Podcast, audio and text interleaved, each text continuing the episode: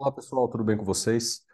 A dica diária de hoje é em relação às três coisas que você pode fazer, os três dispositivos que você pode utilizar para poder caminhar com o gesso. Se o seu médico permitir, né, ou permitir que o seu filho caminhe com gesso no período pós-operatório ou durante os tratamentos que ele estiver realizando com gesso, é, eu vou dar a dica aqui de três coisas que vocês podem utilizar para isso. Para exemplificar, eu vou mostrar aqui para vocês uh, o que é mais básico e mais standard, assim, que é utilizar sandálias de gesso. Vocês estão vendo aqui na imagem, né, que o paciente está utilizando esse dispositivo que parece uma papete, que é uma sandália de gesso, que nada mais, nada mais é do que um solado, né, que o paciente pode utilizar para poder caminhar. Então percebam que logo depois ali do tratamento, né, a gente coloca o paciente no, no chão, né, e ele consegue andar normalmente ali com, com a papetezinha. Tá? Então, essa é a primeira dica. Então, comprar sandálias de gesso vocês podem conseguir em lojas de material ortopédico ou na Amazon, ou no Mercado Livre, enfim, qualquer site desses na internet, você consegue, é, você consegue encomendar né, esses dispositivos que a gente chama de sandálias de gesso. Tá?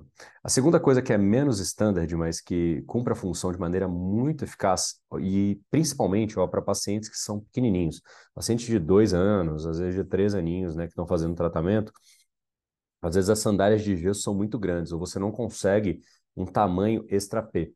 Então, uma dica boa é comprar uma papete normal que você consegue comprar, tipo aquelas papetes antigas, da papete do Senin ou papetes da Bibi, etc e adaptar os velcros. Por quê? Os velcros geralmente eles são muito curtos para poder ficar ao redor do gesso. Então, se você leva num sapateiro e o sapateiro consegue ampliar um pouquinho esse velcro, muitas vezes funciona de maneira muito adequada. E tem famílias que preferem fazer isso com a papete do que comprar sandália de gesso. Tá? Por quê? Porque a papete geralmente ela tem um solado que é um pouco mais baixo, um pouquinho mais estável. Tá? Então, essa pequena adaptação permite utilizar papetes, né, que tem uma tirinha na frente do pé e uma tirinha no tornozelo, e poder utilizar uh, para poder utilizar o gesso caminhando.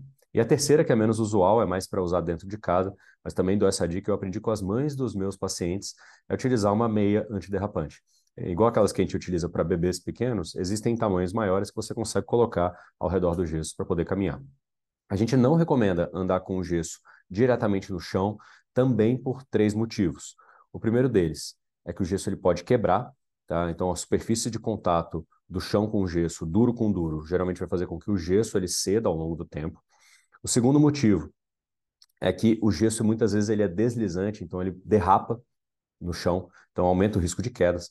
E o terceiro motivo é que o gesso ele fica muito sujo e lembrem-se que o paciente não consegue tirar o gesso, então ele vai ter que dormir com aquele gesso. Então, se ele andar de maneira desprotegida, né, o solado do gesso ele vai ficar muito sujo, vai ficar uma situação meio desagradável para ele poder dormir ali durante a noite, tá sujando os lençóis, etc e tal. Tá bom? Então, essas são as dicas aí de coisas que você pode utilizar e as recomendações para os pacientes que andam com gesso. E nos vemos amanhã.